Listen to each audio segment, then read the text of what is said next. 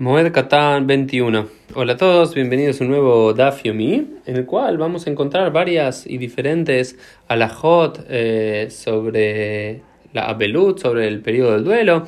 La primera que se nos habla es la quería. La quería es la rotura ritual de las vestimentas, de, de, una remera, de una camisa cercano al pecho para demostrar que nuestro corazón está aconjado, que está eh, roto, llama la criada y la Gemara nos dice que sí o sí se tiene que hacer humad, se tiene que hacer estando de pie, porque tanto Job en una ocasión como el rey David, cuando hicieron duelo por diferentes muertes que hubo en sus familias, ellos lo hicieron estando de pie.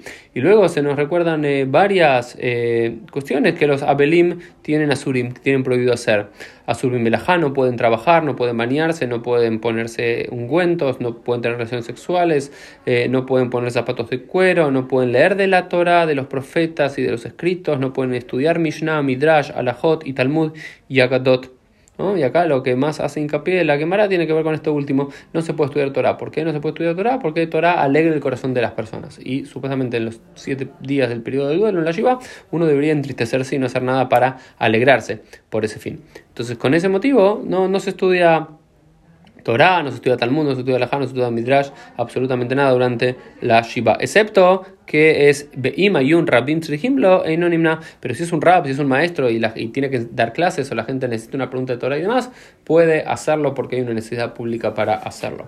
Otro de los puntos que agarra y analiza acá la tiene que ver con Leaniach Tefilin. Se dice que los primeros, hay una discusión si los primeros tres días o los primeros dos días o el primer día y la laja queda como el primer día, eh, el Evel está patur, no se puede poner. Eh, tefilín, ¿no? Los tefilín son una señal como de, grandeza, de esplendor, y el primer día del duelo eh, estamos exceptuados de colocarnos los tefilín. Y otro de los puntos es que eh, Ebel Asur un, eh, un Abel no puede trabajar durante, durante la Shiva. Dice, Afilu Anía Mitbarnes acá ¿Sí? Los primeros tres días del duelo, incluso el más pobre de los pobres dentro del pueblo Israel no puede trabajar.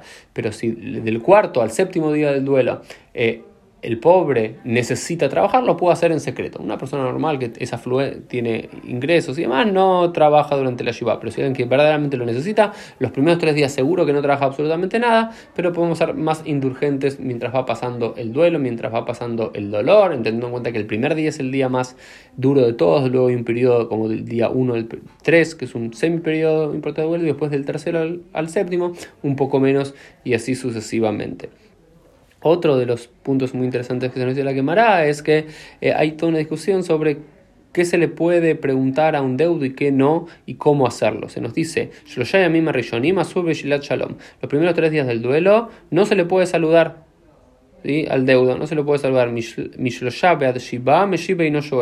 Del cuarto al séptimo día puede responder el saludo, pero no puede saludar Mikan Beilach. De acá en adelante, Joel Umeshib Kedarko. De acá en adelante, después del séptimo día, sigue saludando normalmente. ¿Por qué? Porque cuando uno se enfrenta a un deudo, vos no le puedes preguntar cómo estás. O cómo te está yendo. ¿Te está yendo mal? ¿Estás dolorido? ¿Estás mal? Es una, ¿no? O va a mentir y decir, no, estoy bien cuando no estoy bien. Es una pregunta que no tiene mucho sentido. Entonces no se le pregunta cómo estás a un deudo los primeros eh, días, ¿no es cierto?